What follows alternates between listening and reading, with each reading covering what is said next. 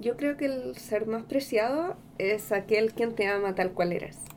Y esta carta abierta es para ti, para esa persona, que a pesar del dolor y las penas que traía, te quedaste.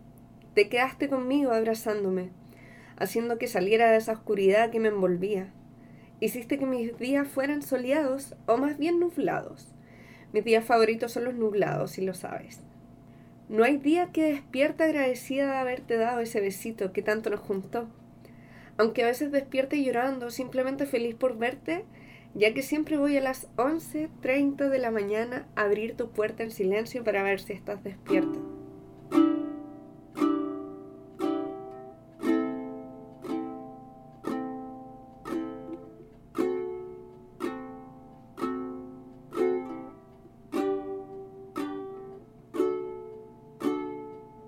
Recuerdo el día de la cita a la psiquiatra, cuando tenía 27 años, en donde me decía que estaba con este trastorno psíquico a flor de piel. Crónicamente semi-desahuciada a tener que convivir con ese trastorno, que descubrí que estaba en mis genes y forma parte de mí. ¿Quién me va a querer así? Ahora entiendo el por qué me dejaban sola esas personas que consideraba amigas. Tenía tanto miedo de pasar esta vida sin alguien con quien compartir mis hipomanías, mis depresiones y mis eutimias. Porque la vida es pesada para pasarlo sola. Especialmente para mí, que este sentimiento de melancolía es como si fueran mil puñaladas al cora.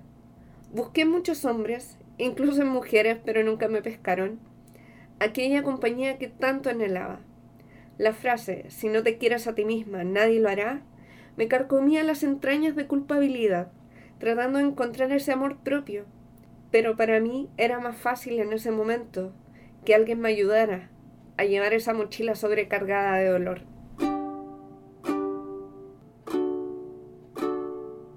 Llegaste a mi vida con un simple aroma savage de Dior.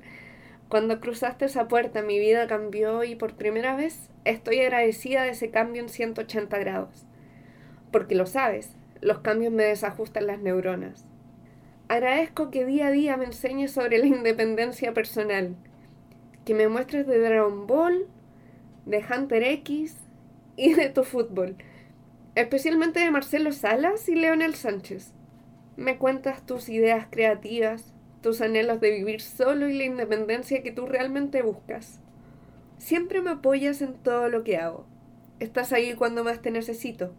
Incluso cuando mi trastorno me decía que debía dejarte solo porque me sentía como si estuviera vomitándote encima mis penas. No me soltaste y confiaste, aunque sabías que podías perder. Gracias por creer en mí, en esto, en lo nuestro. Finalmente aprendí a amarme tal cual soy. Me costó cuatro años. Mucho tuvo que ver la terapia psicológica y mi obsesión de seguir aprendiendo cosas, como la psicoeducación. Pero no puedo dejar de pasar esta oportunidad de decirte que ese trabajo del amor propio en parte fue gracias a ti. Después de estos cinco años juntos, entendí que ambos seguimos admirándonos, uno al otro.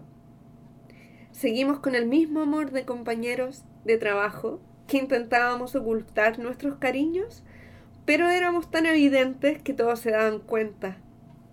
Este trastorno no me alejó de la gente, me hizo entender que yo puedo amar a mi manera y puedo repartir ese amor constante que siento, que me lleva a veces a las personas equivocadas.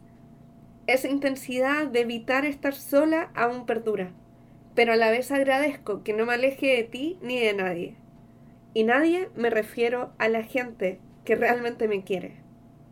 Alejarme de las personas que me hicieron daño fue gracias a ti, porque en parte aprendí que nadie puede pasar sobre mí ni hacerme dudar de mis capacidades. Eres fundamental en mi vida, pero si nuestros caminos se separan, estaré contenta de al menos tener los mejores recuerdos contigo. Esta carta es para ti y también para la persona que me está escuchando, quien se encuentra en esa oscuridad, creyendo que al igual que yo lo hacía, nunca podrá escribirle una carta a alguien a quien ama. Este trastorno no nos aleja de la gente, sino que nos hace amar de una forma distinta. A veces perdemos la realidad de quien nos está ofreciendo una mano para salir de la oscuridad que nos invade. No estás solo o sola.